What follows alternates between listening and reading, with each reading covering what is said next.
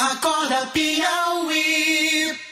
Fenelon, quantas vezes você já esteve no trânsito e teve de dar passagem a uma ambulância com a sirene ligada? Muitas, poucas? Algumas vezes, algumas vezes. Então. E tenho pressa. Na hora que eu escuto, olho pelo retrovisor, vai, ve- vejo aquela luz de longe, ba- o barulho primeiro, né? Depois É. a gente, opa, cadê a luz? Vem Aí já a procura um jeito de abrir espaço, Procura um jeito. Às vezes a gente é obrigado, inclusive, a passar em ruas estreitas, fazer um, um- um sinal, né? Uhum. A gente é obrigado a cuidadosamente passar o sinal mesmo que esteja no vermelho para que aquela ambulância que tem pressa passe. Passe. E quantas vezes você já viu pessoas impedindo que o veículo pudesse seguir no seu caminho? Muitas também. Também é muito comum.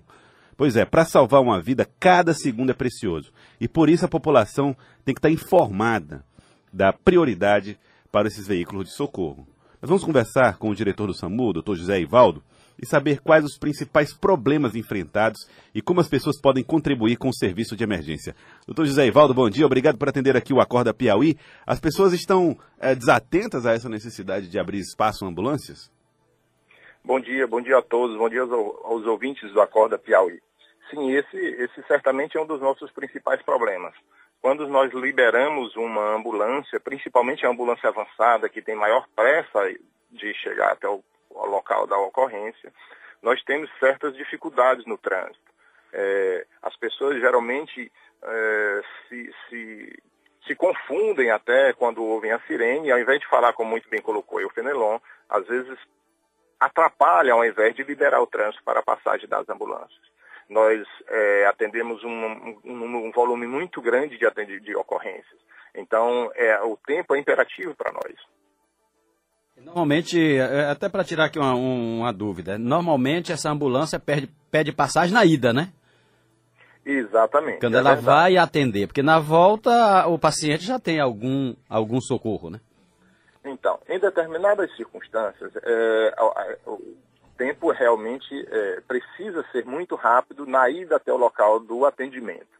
Mas em determinados atendimentos, como por exemplo nas agressões físicas, nas agressões por arma branca ou arma de fogo, em que o médico, mesmo tendo o médico na ambulância, ele não a, a, a solução definitiva para o caso é abordar a lesão e parar um possível sangramento. Então, nesses casos, a ambulância também vai, voltar com a pressa muito grande de chegar até o hospital e, e, salvar aquela vida. Mas a grande maioria das vezes, sim, você tem razão. É, a urgência maior é de, do, do, do, médico chegar, ou da ambulância chegar até o local. Depois de dado o primeiro atendimento, estabilizado o paciente, normalmente a ambulância já volta com maior tranquilidade, já que é geralmente uma ambulância avançada, ou já prestou o primeiro atendimento no doente. É, doutor José Ivaldo, diretor clínico do SAMUR Teresina. É, as pessoas às vezes ficam se perguntando, pode passar o sinal vermelho numa situação como essa? Então, pode sim, em determinadas circunstâncias, você muito bem colocou. A pessoa, quando está no trânsito, ela ouviu a sirene, localizou a ambulância através da, da, das luzes, que chamam bastante atenção, ela então vai apenas com, com tranquilidade, sem maior, sem risco, é, passar para a faixa da direita e deixar a esquerda livre para que a ambulância passe pela faixa da esquerda, que havia de trânsito mais rápido. Uma vez que estão, por exemplo, parados diante de um, de um sinal de trânsito, as pessoas podem eventualmente fazer manobras e abrir passagem, porque elas podem posteriormente, junto ao S-Trans, é, ser liberadas daquela possível multa se tem, uma, se tem, um, se tem por exemplo, um trânsito com, com fotos, por conta de que, explicando, a gente pode pegar aqui para nós que houve naquele momento uma ocorrência da ambulância e por conta disso que ele fez aquela infração de trânsito. A faixa exclusiva, permita. Joelson, a faixa exclusiva facilita essa ação das ambulâncias? Bastante. Como nós temos agora essa faixa para os ônibus, nessa circunstância, quando nós estamos em ocorrência e nunca em outra situação, a gente pode usar a, a, a faixa exclusiva de, de, de ônibus, o que facilita para nós bastante. Nós temos também quatro motolances espalhadas em pontos estratégicos da cidade, que, como pela facilidade, pela agilidade do, do, da, das motos, elas chegam mais rapidamente para dar o primeiro atendimento em, em, situações extremamente graves, para que a ambulância possa chegar depois e continuar o atendimento e remover o paciente. É, doutor José Ivaldo, diretor clínico do SAMU Teresina. Às vezes o trabalho das ambulâncias fica prejudicado. A gente ouve, pelo menos dos telespectadores da, rádio, da TV Cidade Verde e dos ouvintes da Rádio Cidade Verde, reclamações sobre qualidade de ruas, é, falta de pavimentação. É, esse tipo de problema tem dificultado também a chegada do, do serviço de urgência? Dificulta bastante. Essa é uma outra circunstância, principalmente nas zonas mais longínquas, na periferia da cidade. As ruas normalmente não são, não, não tem placas é, com os nomes das ruas, por isso que às vezes a gente insiste no telefone de que a pessoa, o solicitante, já nos dê algum ponto de referência para que a gente possa chegar mais rapidamente. Além disso, às vezes a gente está a alguns metros do local do atendimento, mas temos que dar uma volta grande, porque a via fica em possibilidades de trânsito. E nós temos então que dar a volta para poder chegar até o local. Isso também dificulta bastante para nós. O que é, que é mais, é, nesse momento, mais urgente, vamos dizer assim, nesse serviço de urgência, e que a população pode ajudar a melhorar? O que, é que você considera o problema mais grave e que pode ser resolvido com um pouco mais de cidadania atualmente no SAMU? Perfeito, isso é uma pergunta excelente.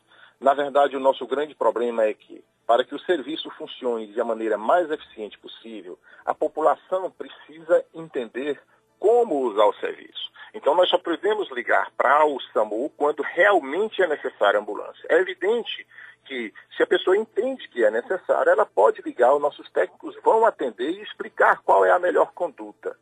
Mas às vezes a gente tem circunstâncias em que as pessoas até, em, em certas, é, certas vezes de má fé, certas vezes por conta da ansiedade mesmo do momento, passam um quadro que não é o quadro é, correto do paciente. Às vezes nós liberamos uma ambulância avançada, que sai com sirene ligada, com todo esse desconforto para o trânsito, é, passando o sinal vermelho, as pessoas abrindo para passagem para a ambulância chegue. E quando a ambulância chega até o local, o atendimento não é nada daquilo que nos foi passado pelo telefone. Isso seria até uma forma de trote, na verdade não se caracteriza trote, porque a ocorrência existe, mas não é nada daquilo que nos foi passado. Às vezes de má fé, porque a pessoa quer garantir o atendimento, então ela. Eh, ou então, às vezes, porque ela, de certa forma, está ansiosa. Isso, às vezes, os nossos técnicos não conseguem perceber, apesar do treinamento contínuo que temos. Tá, então é uma coisa que vai além do trote, né? Tá. O trote ainda é uma coisa muito comum? Não, nós não temos uma frequência muito grande como trote, se não considerarmos, por exemplo, essa situação que acabei de falar como trote. Uhum. Nós temos uns telefones em todos, nós temos uns BINAS.